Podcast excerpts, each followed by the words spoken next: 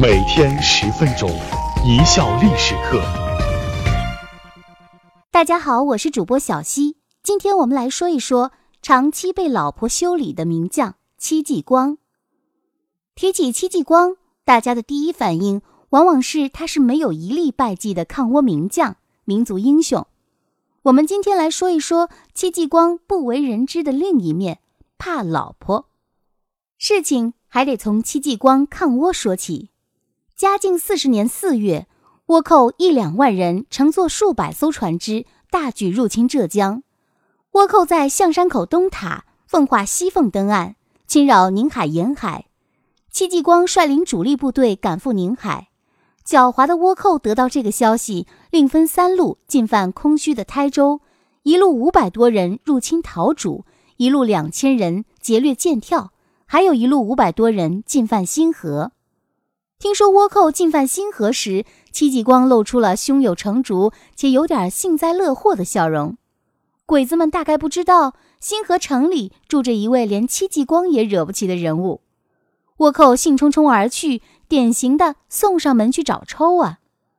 新河城里住着的连戚继光也惹不起的人物是谁呀？还能有谁？戚夫人王氏呗。听说鬼子来了，新河城内一片大乱。城中只有少数老弱残兵留守，如何能抵挡得住天杀的日本鬼子？不是已经告诉过各位，戚夫人在呢，慌什么慌？只见戚夫人披挂上阵，带领一队妇女列阵参战，并在城上布置旌旗，摇旗呐喊。倭寇一看愣了，这是有埋伏的干活。有个别胆大的二杆子鬼子试图靠近城墙，只见城上飞出一支利箭。正中鬼子面门，一时间，鬼子们愣是没敢再朝前迈一步，不应该是半步。就这样耗了三天，援军到达，内外夹攻之下，大部分倭寇被明军打死，史称星河之战。这等能耐，这戚夫人那可真不是一般人呢。都怪万恶的旧社会，女人一般不能留名，我们只知道戚夫人姓王，连戚继光都记他三分。不应该是记他十分？为什么我们说戚继光记老婆十分呢？有何具体事例呢？戚夫人的事迹在正史中只是寥寥数笔，但是在戚继光的墓志铭及其后代的记述中有详细的记载。这位王氏也是出自将门之后，他的父亲最高做到总兵官的位置，在明代也就是大军区的司令员了，是个大官。因为出身军人世家，这位王夫人年轻时就喜欢舞枪弄棒，据说还拜过名师，得过真传，是个武林高手，功夫比她后来的老公戚继光还要厉害。一个重要的证据就是后来她成为王夫人之后，据说因为性子比较泼辣，经常会跟戚继光动起手来，而每一次戚继光最终都会被打得落荒而逃。这位王夫人应该是中国女权运动的先驱和榜样，日常行为跟三从四德基本上不搭边儿。她的脾气还特别大，任何事儿上都自有主张，以至于动不动就跟戚继光顶撞起来。戚继光本来以为拿出点大老爷们儿的威严就可以把这位王夫人镇住，哪知道这位武林高手王夫人根本不吃这套，动不动拔出兵器跟戚继光比划两下。戚继光本来就打不过他，这下可好，做丈夫的戚继光哪有好日子过呀？这里说说两件戚继光怕老婆的趣事。一件是说戚继光因常年处在抗倭一线，王夫人一直都随军，所以戚大将军经常被老婆收拾的欲仙欲死的那点糗事儿，部队的弟兄们就都知道了。大家伙儿总免不了开导我们戚大将军，也经常在背后出点馊主意。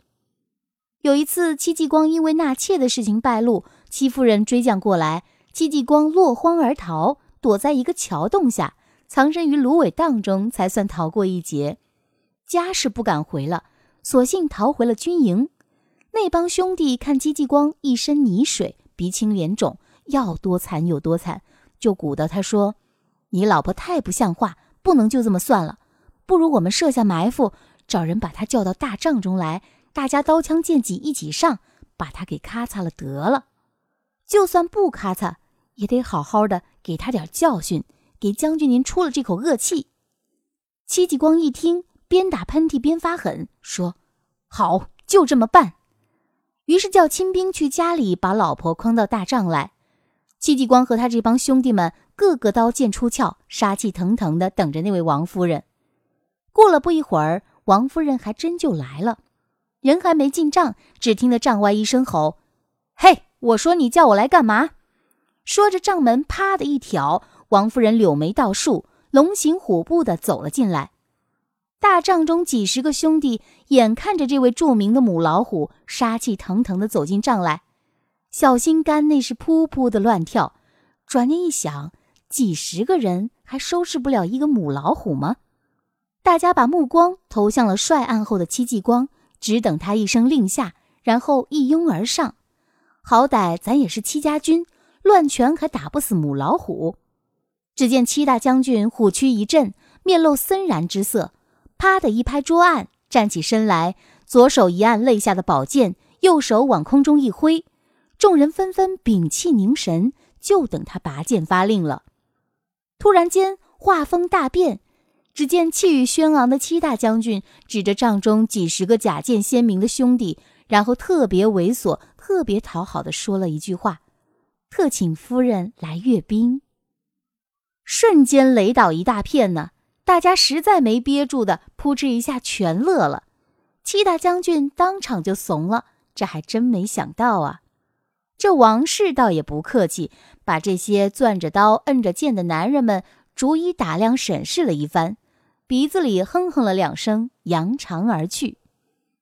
这次算是彻底的演砸了，狗头军师们锲而不舍，一计不成又施一计。他们说：“老七呀，你趁老婆午睡的时候冲进卧室，在她神志不清的时候拿刀架在她脖子上，这样夫人就会怕你了，以后就不敢把你怎么着了。这叫攻心计，搞心理战。”戚继光也真是病急乱投医，居然觉得这个法子可以一试。于是乎，一天中午，戚继光抽了把马刀往内室冲，边冲还边哇哇呀呀的给自己壮胆。可这一喊坏事儿了，只听得一声怒吼：“你作死啊！大中午的哇呀呀鬼叫什么？”完了，母老虎被吵醒了。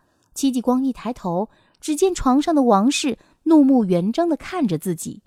这一下。戚继光又傻眼了，这该做如何解释呢？要说戚继光也是久经战阵，瞬间回过神来，讨好的说：“夫人最近辛苦了，我想杀只鸡给夫人补补。”不怒自威的王夫人只说了句：“以后杀鸡动静小点儿。”翻了个身，继续睡去了。于是战无不胜的戚大帅就拎着他的马刀去马杀鸡了。为什么戚继光会如此怕老婆呢？王氏到底为什么让戚继光对他终身忌惮呢？戚继光十八岁时与王氏结婚，王氏应该还比戚继光大几岁。那时候戚继光还没发迹，顶着一个世袭登州卫佥事的空衔，家里很穷，日子过得很寒酸。王氏来了以后，无微不至的照顾戚继光，让戚继光很是感动。据说有一次，戚继光买了一条鱼。早晨，王氏将做好的鱼端上餐桌，戚继光一看，只有鱼头，心想：王氏把鱼肉全吃了，连渣渣也不给我留点儿，心中不悦，但也没吭声。中午时，王氏又给戚继光端上了鱼尾，戚继光又想，王氏将鱼的中间部分给吃了，只得埋头又将鱼尾吃了。到了晚上，王氏将鱼腹端上。戚继光这才知道，妻子一点鱼肉也没吃，全给自己吃了。自己这是以小人之心夺夫人之腹，不应该呀。有时候家里来客人了，实在没钱，王氏就典当嫁妆，换来酒食招呼客人。戚继光的弟弟结婚，也是王氏变卖陪嫁的首饰给置办的。对这样识大体、不贪财的老婆，戚继光当然是怕的。也应该是怕的，在戚继光的墓志铭上也写到了“王氏智而张”，就是凶猛残暴、性格张扬的意思。这属于盖棺定论的公开话，我们也无需为前人讳言。那句话怎么说来着？没有怕老婆的男人，只有尊重老婆的男人。怕老婆的男人都是好男人。感谢大家的收听，本节目由一笑而过影音工作室出品。